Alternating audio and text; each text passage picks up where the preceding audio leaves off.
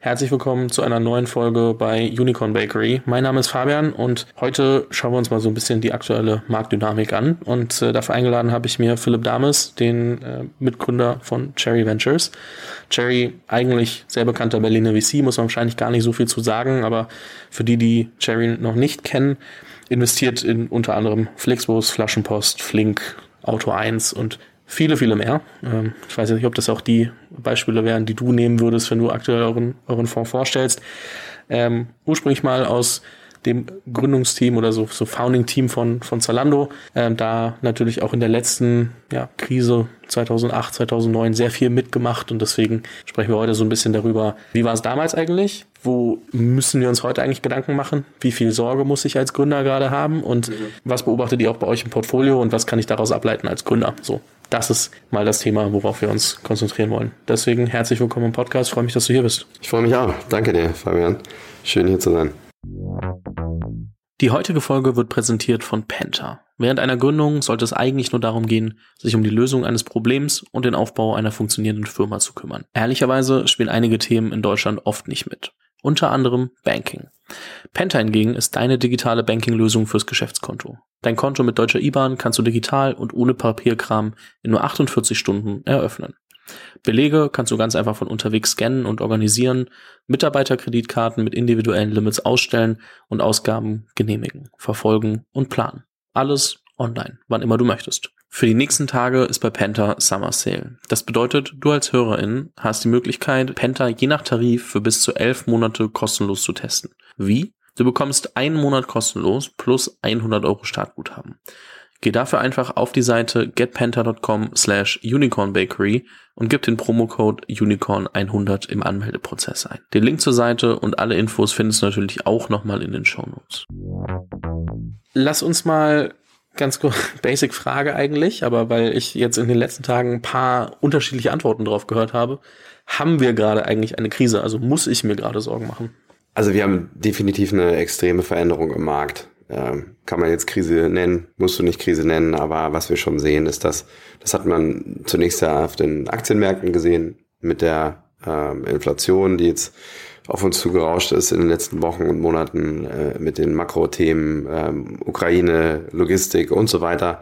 Wir hatten einen massiven Selldown auf den Aktienmärkten, der sich gerade auch sehr, sehr stark auf die privaten Märkte, also unsere Märkte, die, die Firmen, die noch nicht an der Börse sind, auf, äh, auswirken. Und äh, das beeinflusst Finanzierungsrunden heute, das wird Finanzierungsrunden in den nächsten Monaten begleiten. Deswegen Krise vielleicht nicht, aber definitiv eine Zäsur gerade im Markt. Und wie sehr lässt sich das zu 2018 ungefähr vergleichen? Also wo stehen wir da vom Maße her? Aber ich meine, wir kommen da gleich mal drauf, dass wir dann eben auch über die Phase sprechen, als dann Zalando losging. Aber wie sehr kann man das gerade eigentlich vergleichen? Ja, ein Stück weit kann man schon vergleichen, das Ökosystem, also wo das Berliner Ökosystem, aber Europa und eigentlich die gesamte Startup-Welt ist natürlich ganz woanders heute als in 2008. Als wir damals in meiner allerersten Firma äh, Tamundo damals unsere erste Finanzierungsrunde gemacht haben, da, da gab es irgendwie im Markt drei oder vier VCs, denen man die Idee vorstellen kann. Also wir irgendwie nach Hamburg gefahren zu einem, mussten da irgendwie präsentieren. Termin hat irgendwie vier Wochen gedauert, äh, bis wir da waren. Das ist ein ganz anderes Ökosystem äh, als heute. Viel, viel weniger Kapital im Markt und natürlich auch viel weniger gute Firmen. Ne? Heute äh, sind wir viel etablierter als Berlin, als Europa.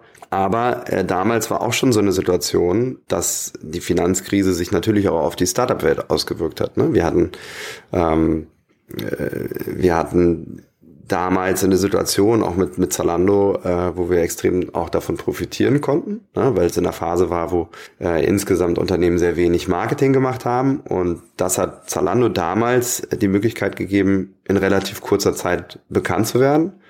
Ähm, wir hätten uns ähm, zu normalen Preisen die Fernsehwerbung, die wir damals gemacht haben, nicht leisten können. Äh, insofern war Zalando irgendwo auch ein Profiteur der damaligen Krise. Das ist vielleicht jetzt auch die Message für heute. Ja? Also klar, Krise bedeutet immer auch Schwierigkeiten für viele Firmen, aber es kann auch unter Umständen auch heißen, dass es äh, eine Möglichkeit gibt, sich weiterzuentwickeln als Firma, die man vorher nicht hatte.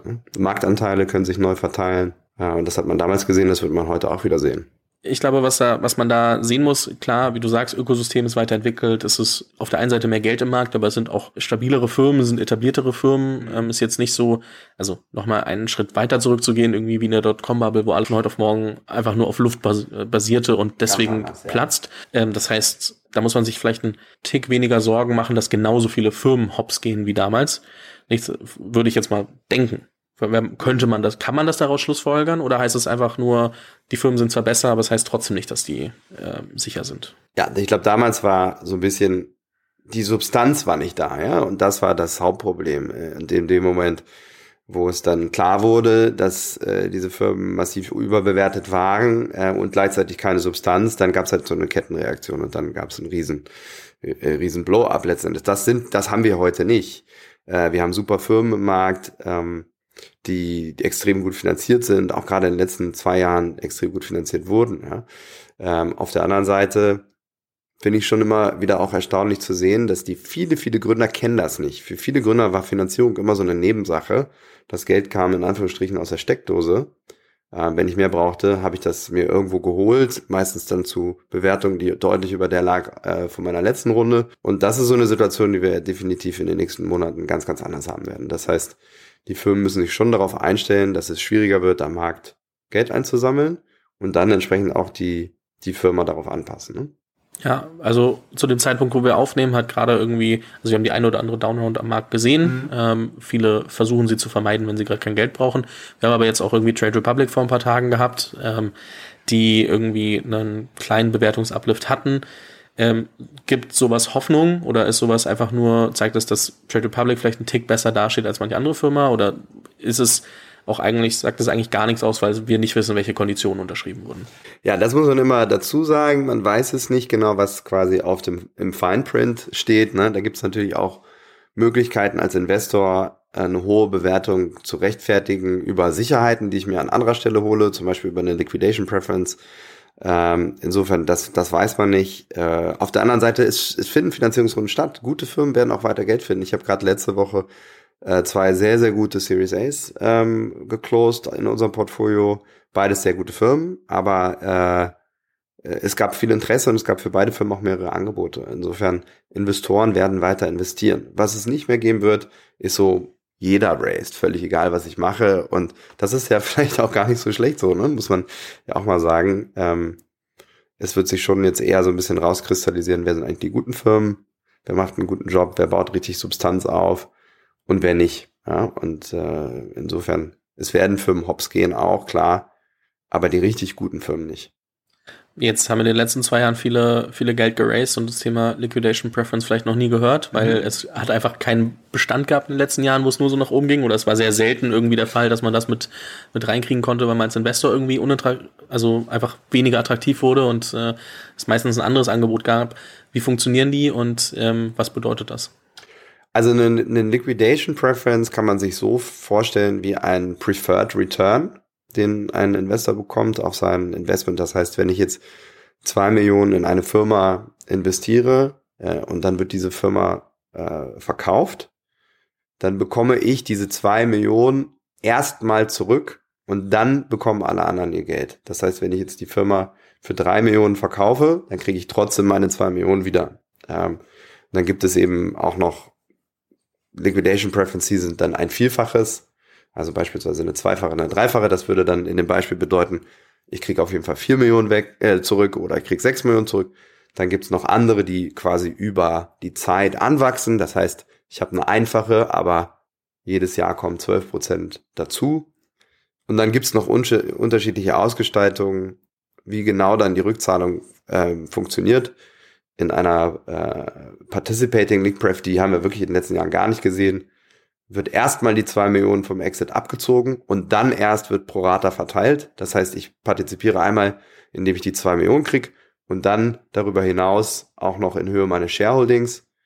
Und dann gibt es eine schwächere, eine Non-Participating League Pref, wo du, wo du die zwei Millionen äh, zurückkriegst, aber sie wird dann angerechnet auf dein Shareholding. Das heißt, die ist dann etwas gründerfreundlich. Ja, und die haben wir tatsächlich auch standardmäßig in den letzten Jahren gesehen. Normalerweise haben Investoren eine One-Time Non-Participating, also eine, anrechenbare Liquidation Preference in den Termsheets mit drin. Das ist ganz normal, aber wir sehen jetzt eben wieder mal eine Participating hier und da, mal irgendwie eine mehrfache.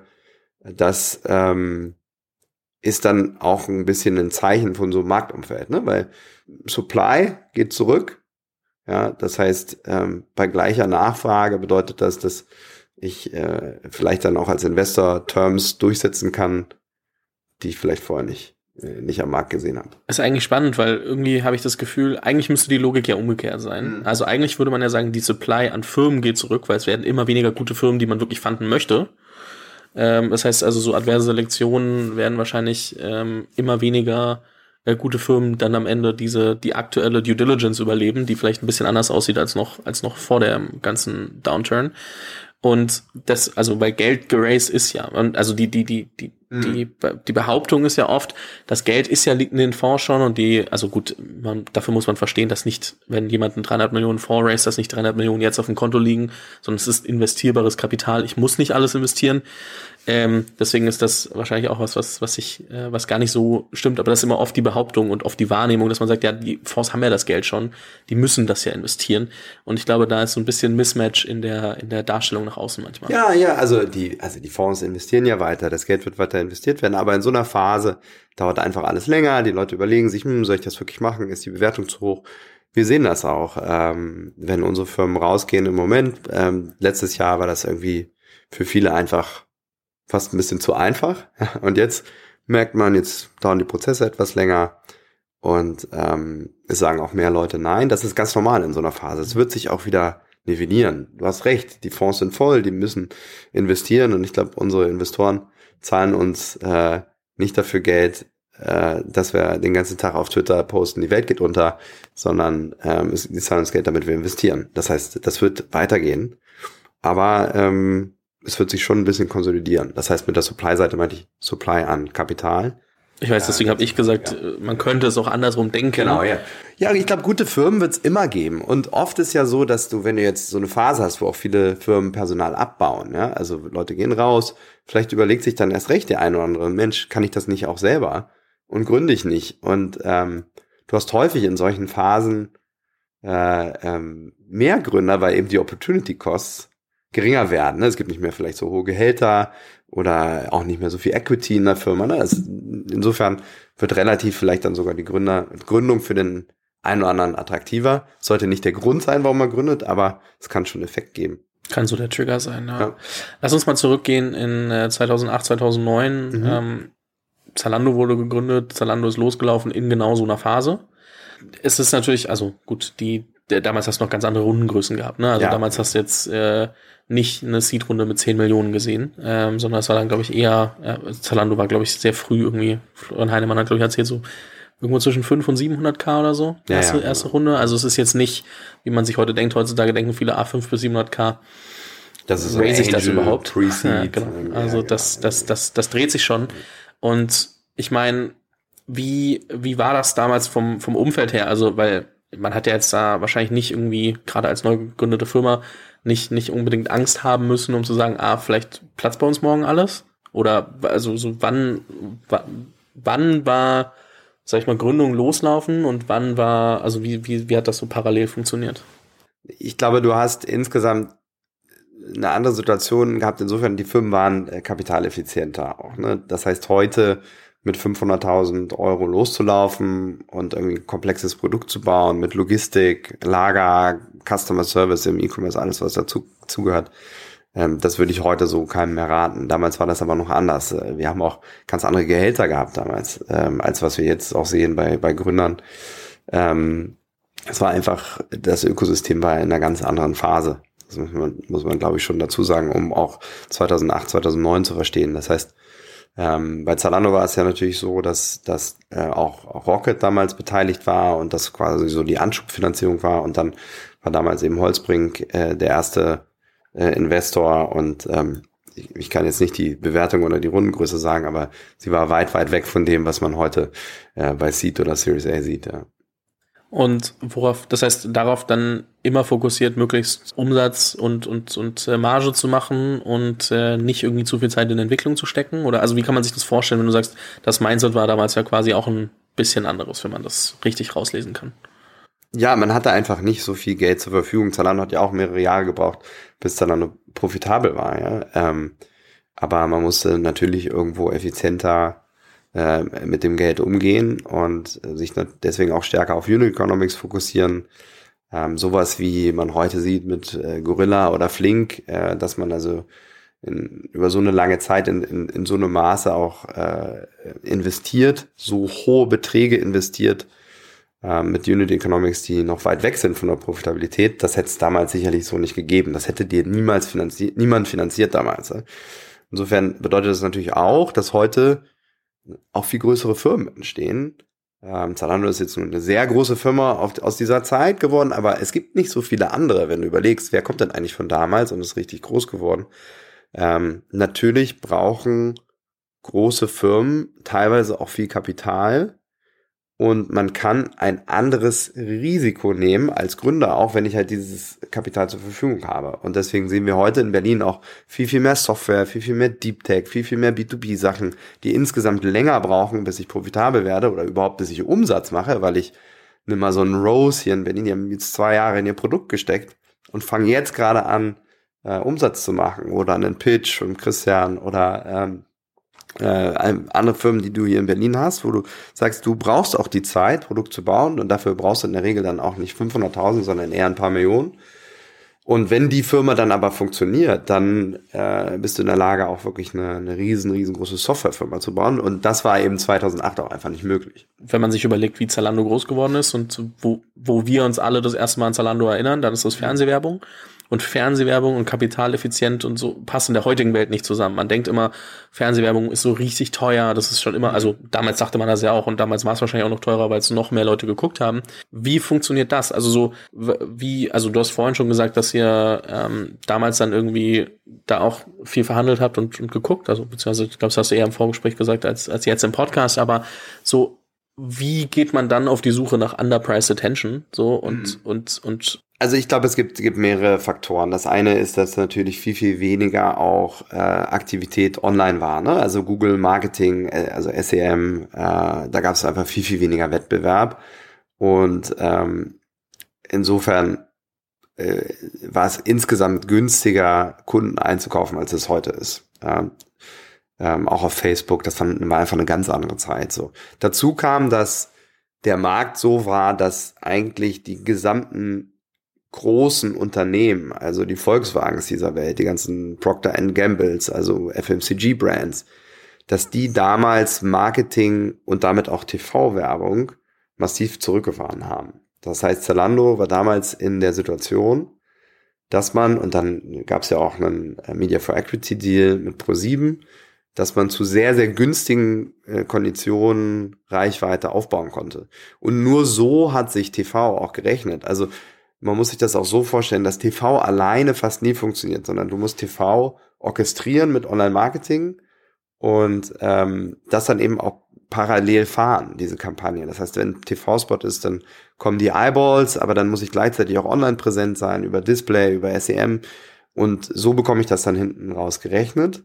Ähm, heute ist das so nicht, nicht, nicht mehr replizierbar, ne, weil einfach die Kanäle insgesamt viel, viel teurer geworden sind. Was ich mir dann trotzdem angucken kann, ist, wo werden die, also potenziell Budgets abgezogen, wo werden, also wo kann ich auch verhandeln, ne? Also ich meine, bei einem Facebook, wenn ich jetzt da ähm, mein Geld ausgebe, ist es nicht so einfach, äh, da irgendwie nochmal was nachzuverhandeln, weil du in den seltensten Fällen da, da irgendwie was rausholen kannst oder, oder Media for Equity würde ich jetzt mal behaupten. Außer du bist dann wirklich ein deutlich größerer Spend. Äh, ja. Aber ähm, das ist natürlich schon nochmal schwieriger, weil sich die Art und Weise verändert hat, aber irgendwie geht's bestimmt. Also irgendwo werden die Leute Budgets abziehen, äh, wenn, oder die Firmen, nicht die Leute in dem Fall, die Firmen, wenn sich diese, diese Krise weiterentwickelt und ähm, Wobei sich das schon natürlich auf die Kosten auch auswirken muss, ne, auf die Marketingkanäle. Das heißt, wenn ich weniger Marketingbudget zur Verfügung stelle, Leute ziehen Budgets raus, dann gehen natürlich dann auch über die Zeit die Kosten per Klicks runter. Das ist ja am Ende Angebot und Nachfrage. Äh, aber du kannst auch proaktiv natürlich hingehen und sagen, okay, was sind jetzt vielleicht auch günstige Kanäle für mich, über die ich Reichweite aufbauen kann, die ich so vorher nicht nutzen kannte, weil sie einfach zu teuer waren oder zu ineffizient. Ähm, gerade auch so im Influencer-Marketing, im, im, im äh, ähm, Collab-Bereich, ne, da glaube ich, gibt es jetzt schon auch äh, viele Firmen, die gerade auf die Bremse treten. Und wenn ich das Budget habe und wenn sich das für mich rechnet, äh, dann kann man da natürlich dann unter Umständen auch ganz gute Deals machen. Ne? Das heißt, ich muss einfach selber mit offenen Augen durchs Leben gehen und mir anschauen, okay, wo könnte denn jetzt eigentlich eine Chance entstehen und äh, die dann auch nutzen und wenn sie gut funktioniert, halt auch so lange nutzen, wie sie so günstig bleibt, weil die Wahrscheinlichkeit, dass das die zehn Jahre so ist, ist halt sehr gering. Das äh, nur mal so als, als, äh, als Mindset. Was äh, äh, kurz zurück zu euren, äh, zu euren Firmen und, und, und eurer VC-Tätigkeit, weil du das vorhin schon angesprochen hattest, dass ihr jetzt irgendwie äh, die eine oder andere Runde geclosed habt und ähm, auch Angebote kommen. Was beobachtet ihr denn? Ne? Also jetzt mal in den Runden, die ihr aktiv betreut. Ja, du hast gesagt, Prozesse dauern länger, ähm, es kommen Liquidation Preferences verändern sich, ähm, das heißt, Terms verändern sich. Wie muss ich mit einem Bewertungsabschlag rechnen? Muss ich, äh, also wie price ich meine Runde? Wie groß mache ich meine Runde eigentlich? Mhm. Also äh, habe ich, ich sag mal, Faktor 50 Prozent auch weniger in privaten Runden, die in mich, also wo ich Geld aufnehmen kann. Wie, wie, wie denke ich da? Wie, wie gehe ich da ran, wenn ich das jetzt gerade vorbereite? Ja, also ich glaube, das müssen wir mal ein bisschen auseinandernehmen, das Thema so. Das Allerwichtigste, also erstmal muss man sich überlegen, in welcher Phase bin ich eigentlich? Welche Phase ist eigentlich wie betroffen im Moment? Und Seed ist, denke ich, insgesamt am wenigsten betroffen, wenn wir gute Firmen sehen. Wir machen, also wir machen einfach weiter wenn wir super Gründer sehen, die eine Seed-Runde raisen, ähm, dann investieren wir. Und ähm, gleichzeitig achten wir, so wie wir es auch vorher schon getan haben, aber wir achten eben natürlich darauf, dass die Firma dann noch ausreichend Runway hat. Äh, und das gilt nicht nur für Seed, das gilt für jede Phase, gerade in einem Markt wie jetzt. Wie muss ich mich eigentlich aufstellen als Firma? Und wir raten eigentlich immer, dass man mindestens zwei Jahre mit dem Geld, was man ein, äh, einsammelt, kommt. Man kann immer früher Geld raisen, das machen auch die meisten, aber zumindestens nicht in sechs Monaten wieder im Markt sein zu müssen, äh, ist, glaube ich, ganz, ganz wichtig. Und dann, je, je weiter du gehst in die Growth-Phase, also dann wirklich je ähnlicher am Ende Firmen auch sind zu Public Companies, ja, weil sie halt dann große Umsatzzahlen äh, zeigen oder wo es vielleicht auch schon Firmen gibt, die public sind, die man direkt vergleichen kann, desto mehr haben sich eigentlich auch Bewertungen jetzt auch schon reduziert. Beziehungsweise desto mehr Struktur, Structured Deals, äh, sagen wir zu äh, eben solchen Themen wie Liquidation Preferences oder Drag-Along Rights, also Themen, wo es eben zusätzliche Absicherungen geht, gibt von den Investoren, desto mehr davon kommt äh, in die Deals rein. Wir würden sowas nie in einen Seed-Term-Sheet reinschreiben. Weil wir natürlich auch wissen, in dem Moment, wo es drin ist, will es der nächste Investor auch und dann kommt der nächste und will es auch und dann sitzen wir plötzlich ganz, ganz unten als Seed-Investoren. Das heißt, wir haben überhaupt kein Interesse daran, die, die, unsere Terms in, in so einer Art und Weise zu verändern. Das heißt, von uns werden die Gründer weiter sehr, sehr gründerfreundliche Termsheets bekommen. Ähm, und in der, in, der, in der Wachstumsphase, in der Growth Stage, hat sich das tatsächlich jetzt ein bisschen geändert. Und ich habe also mehrere Sachen gesehen. Ich habe jetzt auch schon Termsheets gesehen, wo der Investor zurückgezogen hat oder einfach dann nicht mehr geantwortet hat. Äh, ich habe auch einen Fall gesehen, wo der Investor nachträglich äh, viel Struktur in den Deal äh, adden wollte in Form von einer Liquidation Preference. Und da war es letztendlich eine Verhandlungssache. Was wir da gemacht haben, ist, wir haben die Pre-Money ein bisschen reduziert, haben aber dafür die Struktur rausgelassen. Also der Deal war weiterhin äh, sauber von der Struktur, aber eben halt eben ein etwas günstiger Preis. Und, und das, glaube ich, damit muss man schon rechnen.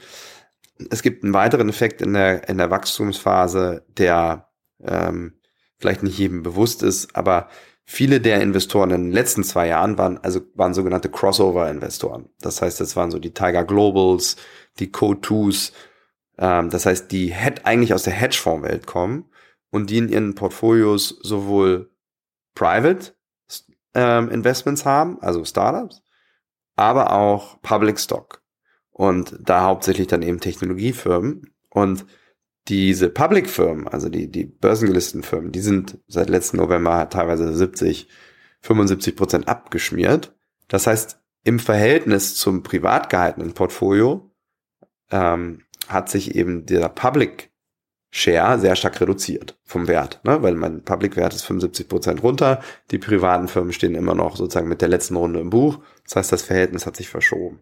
Das heißt, diese Fonds, um dieses Verhältnis wieder auszugleichen, können jetzt gar nicht so viel machen auf der privaten Seite, äh, damit sich das wieder balanciert.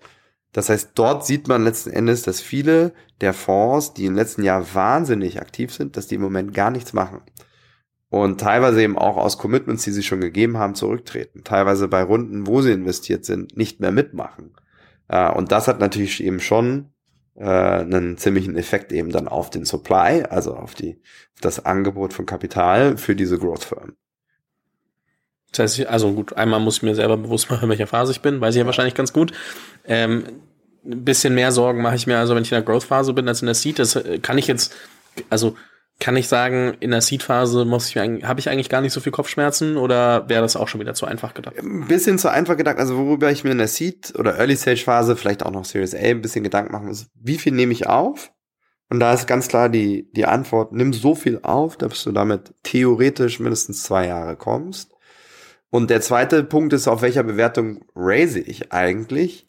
Wie viel Druck mache ich mir selber mit einer sehr hohen Bewertung? Seed die vielleicht dem Investor in dem Moment egal ist, weil es irgendwie nur ein kleiner Betrag ist und dafür gibt er dir einen hohen Preis. Ähm, ich muss als Gründer immer so zwei Schritte vordenken. Was passiert dann eigentlich in der Series A? Und wenn ich jetzt sehe, die Series A-Bewertung ist nicht mehr 60 Millionen Pre, wie wir sie letztes Jahr gesehen haben, sondern irgendwie wieder 20, was ja immer noch hoch ist. Und wenn man jetzt mal Zalando-Zeit zurückdenkt, da wäre das crazy gewesen, wenn ich mir unsere Investments, unsere ersten Investments in Flixbus, Auto 1 und Co ähm, äh, anschaue, da war sozusagen die durchschnittliche Seed-Bewertung war eher so drei bis vier Millionen Pre-Money. Ähm, das heißt, wenn die Bewertungen jetzt nicht mehr 60 sind, sondern 20, dann muss ich mir schon überlegen, ob ich auf 16 oder 18 Millionen Pre-Money meine Seed machen will. Weil ähm, mich das extrem unter Druck setzt in der nächsten Runde. Das heißt, wir glauben schon auch, dass dieser Effekt von Growth immer weiter auch runterkommt in die Early Stages und Gründer müssen sich einfach darüber bewusst sein, ähm, welche Bewertung habe ich, wie viel Geld habe ich aufgenommen und wie weit komme ich damit. Das heißt, ich muss mir auch Gedanken machen, wie viel, was glaube ich, wie viele Leute brauche ich im Team, um das nächste Ziel erreichen zu können, um dann wieder raisen zu können. Was für, wie sehen, müssen meine KPIs aussehen, wenn ich jetzt eine höhere Bewertung haben will, dass ich die auch rechtfertigen kann, dann in der Runde drauf. Oder halt auch, wenn ich das Risiko eingehe, äh, nehme ich ja quasi auch das Risiko in Kauf, Downrounds zu machen, falls mhm. ich nicht performe. Wie, also ich meine, wie. Ja, oder gar nicht zu raisen. Ne? Oder gar nicht also, zu raisen. Das, das, Downround das, ist ja dann sogar gar nicht so schlecht. Dann geht's ja zumindest weiter. Das stimmt. Ähm, so, wie, wie stehst du, also würdest du bei einem, bei einem Startup, das zu dir kommt, was eine zu hohe, also was aus dem letzten Jahr eine zu hohe Seed-Bewertung hat, ihr seid ein Seed vorne, da kann ich jetzt gar nicht, macht ihr Series A als Erstinvestment? Nein, eigentlich nicht. Ja, das, da müsste ich wahrscheinlich Pre-Seed sagen, ne?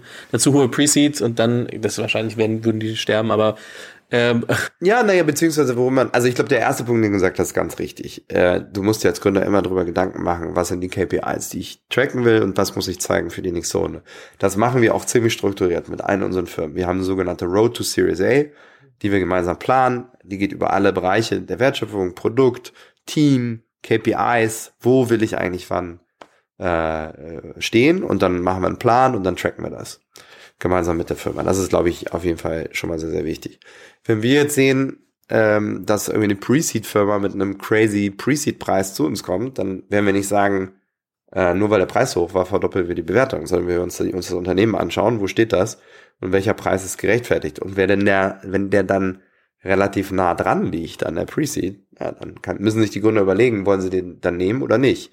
Ähm, ich glaube, jetzt so Downrounds wird man da, denke ich, in dem Bereich eher jetzt nicht sehen, aber es kann eben schon sein, dass einfach die Wertsteigerung von, von Runde zu Runde deutlich geringer ist.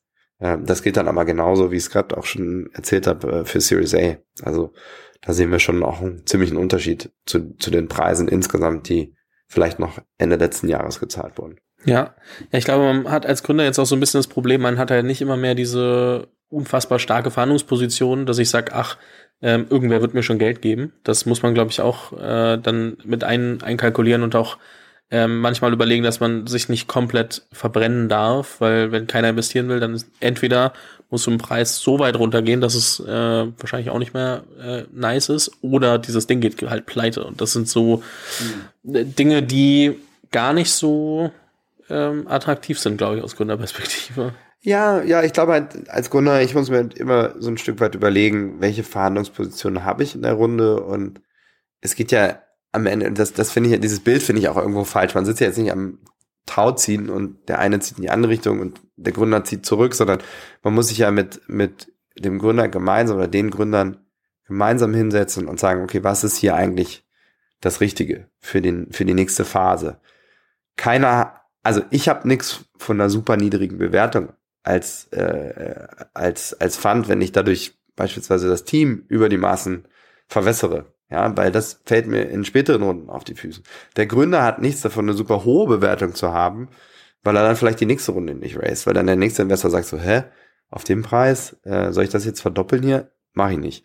So, das heißt, es ist ja immer ein gemeinsames Schauen und was ich schon sehe, ist, dass Gründer sind smart und sie sehen auch, wo der Markt ist und die reden auch untereinander und reden, dass sie auch genau, so muss man es auch machen. Sprecht mit äh, euren Freundinnen und Freunden und sagt, was erfahrt ihr eigentlich gerade im Markt und ähm, was macht jetzt eigentlich in dieser Phase Sinn? Ähm, und so dieses, ähm, ich optimiere nur auf Bewertung. Ähm, und mir ist am aller, aller wichtigsten, dass meine, der Preis meiner Runde irgendwie auf TechCrunch steht. Ich glaube, dass diese Art von Gründern in keinem Markt langfristig erfolgreich sind. Also in einem Downside ne, oder in, in, sozusagen in einem Bärmarkt, äh, genauso, den wir jetzt haben, genauso wenig wie in einem Bullmarkt. Ja, muss, glaube ich, jeder mal für sich drüber nachdenken, in welche, welche Kategorie man da fällt. Muss man einfach mal ehrlich zu sich sein und auch überlegen, was, was kann man denn da vielleicht dementsprechend anpassen, ändern, wie auch immer.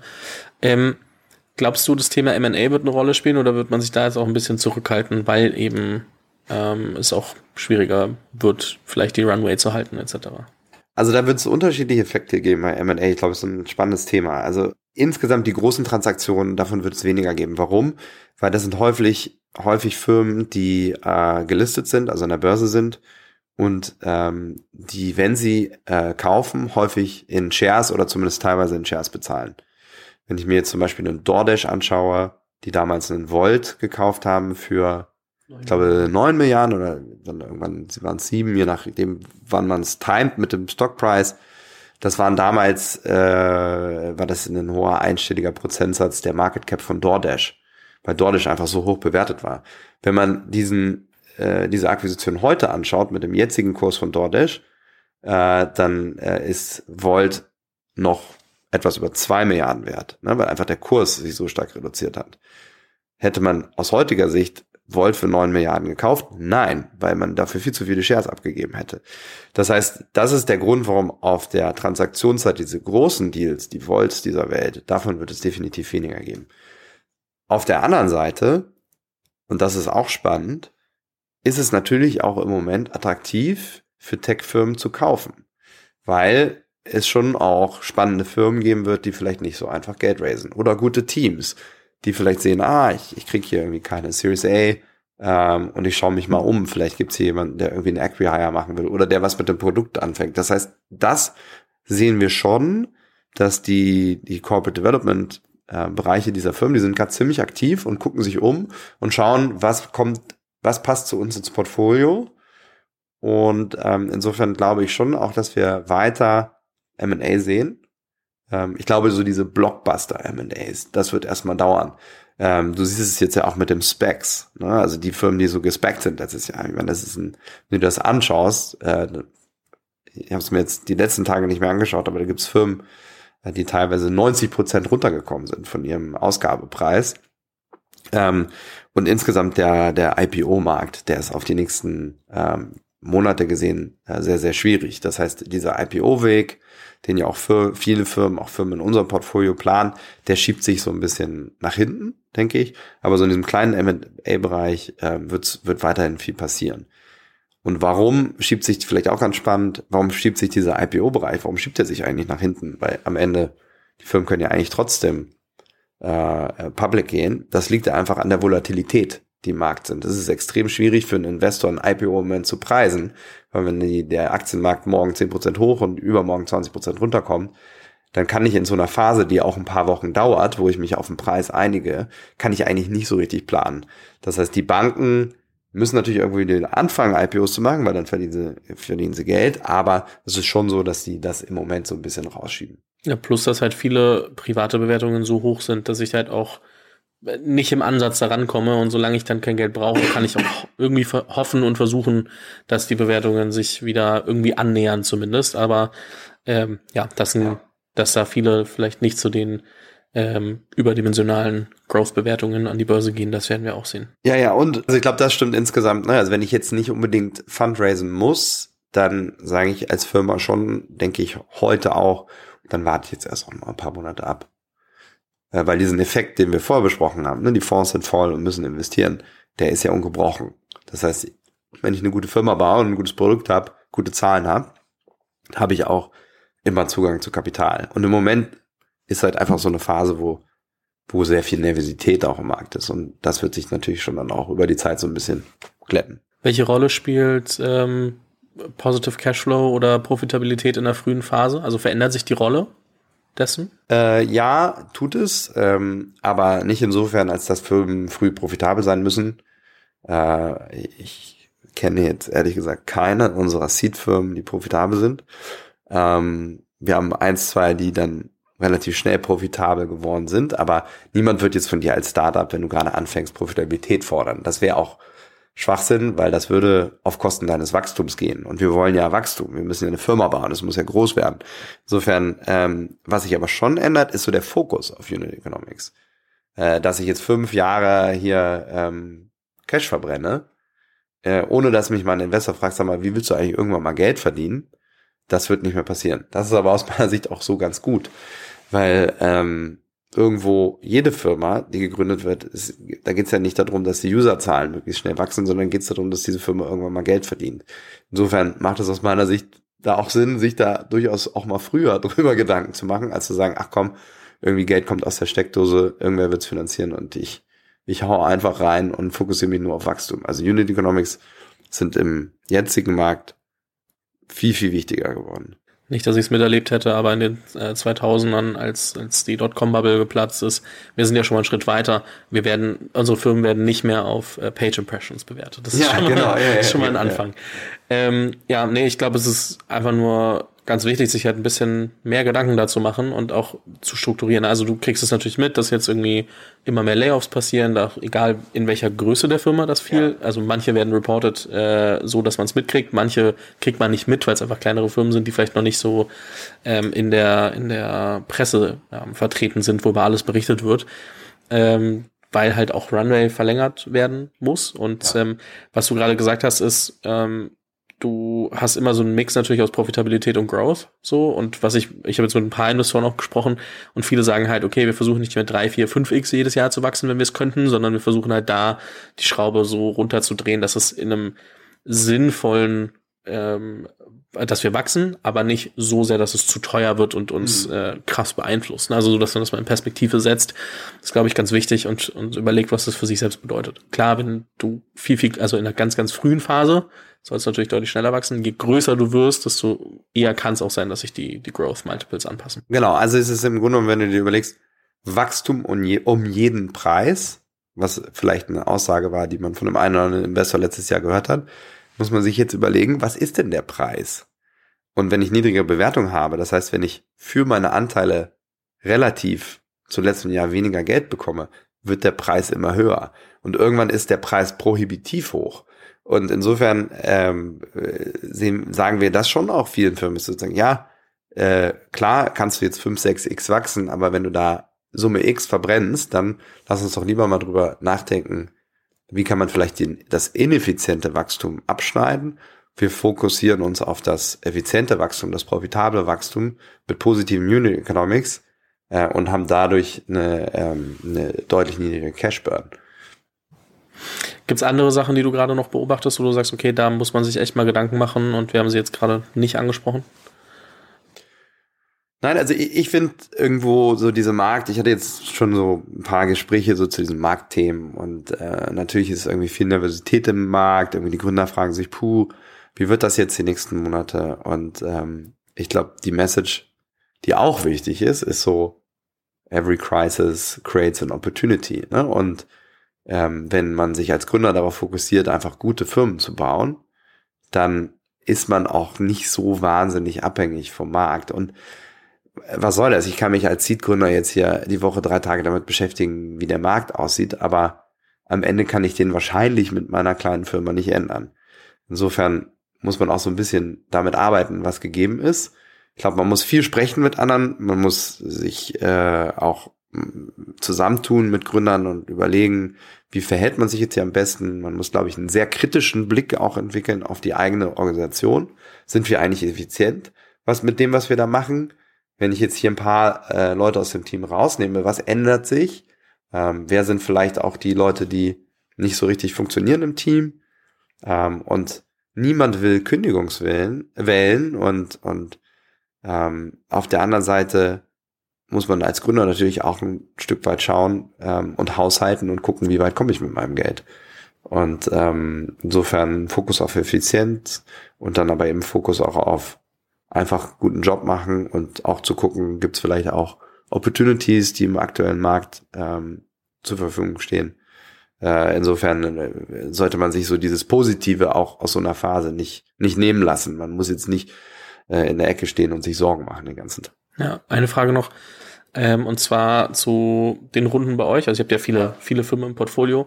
Ähm, ist es eine Sache, dass ihr, also wenn jetzt eine Firma nicht genug Geld auf dem Konto hat für die nächsten ja, 24 Monate, 18 Monate, 12 Monate, wie auch immer, ähm, hast du das Gefühl, dass wir mehr Bridge Rounds sehen werden? Ähm, also ist das was, was dadurch auch, also dass die Bestandsinvestoren ähm, ja, das, das überbrücken oder ist das ja. kein so großes Thema? Nee, nee, das wird auch, äh, wir haben also fast gar keine Bridges gesehen in den letzten Monaten und ich denke, das wird jetzt wieder kommen.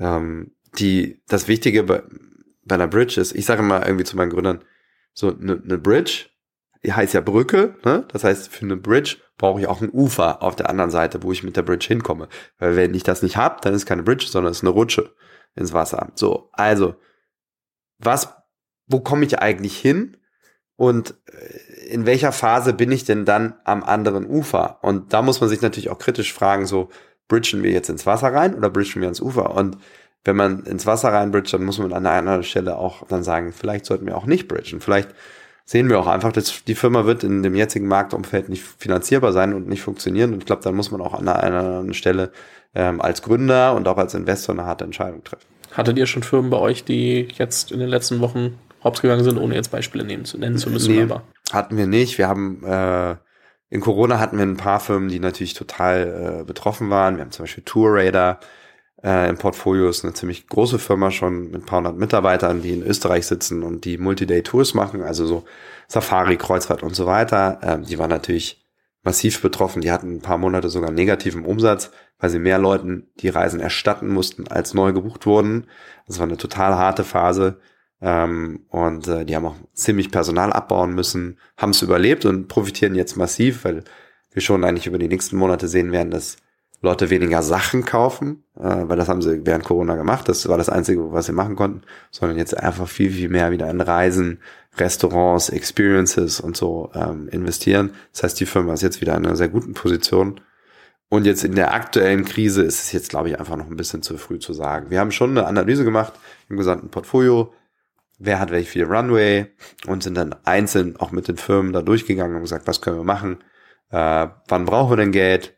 Können wir das irgendwie ein bisschen nach vorne schieben? Oder müssen wir jetzt rausgehen? Wenn wir rausgehen, was ist realistisch? Also die Übung haben wir schon mit jeder Firma gemacht von uns. Also ein ähnliches Assessment wie wahrscheinlich zu Anfang Corona, nur ja. dass die Vorzeichen vielleicht, also dass man, man weiß nie, wie die Krise sich entwickelt, so, das sowieso nicht.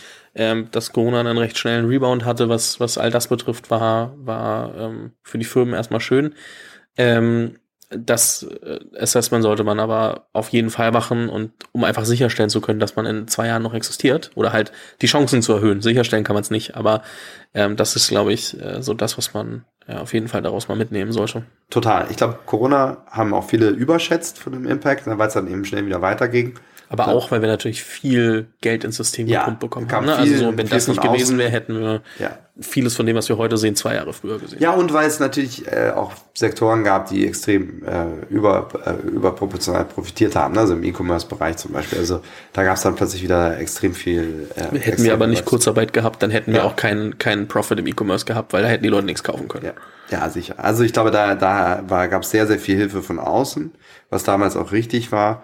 Und gleichzeitig denke ich vielleicht auch noch so als, als positives Momentum oder Learning aus dieser Phase, äh, wenn du da damals dich hingestellt hättest im sozusagen, äh, oh, wir machen jetzt gar nichts in Schockstarre äh, und dann abgewartet hättest, dann hättest du in der wahrscheinlich den Zeitpunkt verpasst, wieder Gas zu geben. Und das ist hier auch so. Also muss sich auch mit dem Markt so weit beschäftigen, dass wir sagen, okay, wann ist auch die Phase, wo ich jetzt vielleicht tatsächlich als Firma auch nach vorne preschen kann und eben beispielsweise über M&A oder über Partnerships oder über günstigeres Marketing tatsächlich auch so eine Phase nutzen kann, um auch in so einer Phase zu wachsen. Ich glaube, das ist ein gutes Schlusswort, was man so als äh, Appell und, und Impuls mitnehmen kann. Und ähm, bin mir sicher, dass wir zu dem Thema allgemein noch sehr, sehr viel hören werden, äh, weil das Thema uns vielleicht noch ein bisschen länger beschäftigen kann. Ich. Bin mir auch sicher, dass ich äh, dich, wenn ich darf, noch mal irgendwann äh, einlade zu Oh, ja. hoffentlich, ich sag mal, rosigeren Zeiten, aber ähm, das äh, ich äh, wünsche allen da draußen, dass sie das Beste aus der aktuellen Situation machen und äh, sich nicht in die Ecke stellen und, und nur Sorgen machen. Äh, bei Fragen äh, einfach schreiben. Ich verlinke auch mal dein LinkedIn ähm, und natürlich Gerne, auch Cherry. ja. Wer, ein gut, wer eine gute Seed Company baut, wisst ihr jetzt, wo ihr euch melden müsst. Und äh, Immer, ja. an der Stelle schon mal vielen lieben Dank. Ja, danke dir. Hat Spaß gemacht. Gleichfalls. Wie zu Beginn der Folge schon erwähnt, wird die heutige Folge präsentiert von Penta. Penta ist deine digitale Banking-Lösung fürs Geschäftskonto, sodass dir deine Bank kein Kopfzerbrechen mehr bereitet und du dich auf die wichtigen Aufgaben als Unternehmer konzentrieren kannst. Wie? Dein Konto ist in 48 Stunden komplett digital eröffnet und einsatzbereit. Dein Belegmanagement, Visa-Firmenkarten mit individuellen Limits für alle Mitarbeitenden, Ausgabenmanagement und Planung sowie Schnittstellen zu führenden deutschen Buchhaltungsprogrammen wie Dativ sind inklusive. Den Support kannst du je nach Wunsch via Telefon, E-Mail oder Slack kontaktieren. Du als Hörerin hast für kurze Zeit die Möglichkeit, Penta für bis zu elf Monate kostenlos zu testen. Denn bei Penta ist gerade Summer Sale. Und das bedeutet, du kannst Penta für einen Monat kostenlos testen und bekommst 100 Euro Startguthaben dazu. Solltest du also gerade auf der Suche nach einem passenden Geschäftskonto sein, geh dafür einfach auf die Seite getpenta.com slash unicornbakery und gib den Promocode unicorn100 im Anmeldeprozess ein. Unicorn kleingeschrieben. Den Link zur Seite und alle Infos findest du natürlich auch nochmal in den Show Notes. Vielen Dank fürs Zuhören. Falls dir diese Folge gefallen hat, dann musst du auf jeden Fall mal den Unicorn Bakery WhatsApp Newsletter auschecken. Dort bekommst du ein bis zweimal die Woche von mir äh, entweder eine persönliche Sprachnotiz oder eine Content-Empfehlung, Blogpost, Video etc. für Dinge, die du als Gründer unbedingt wissen, lesen, hören musst. Am einfachsten ist es, du klickst auf den Link in der Beschreibung und meldest dich an. Ansonsten kannst du auch auf jungunternehmerpodcast.com slash newsletter gehen.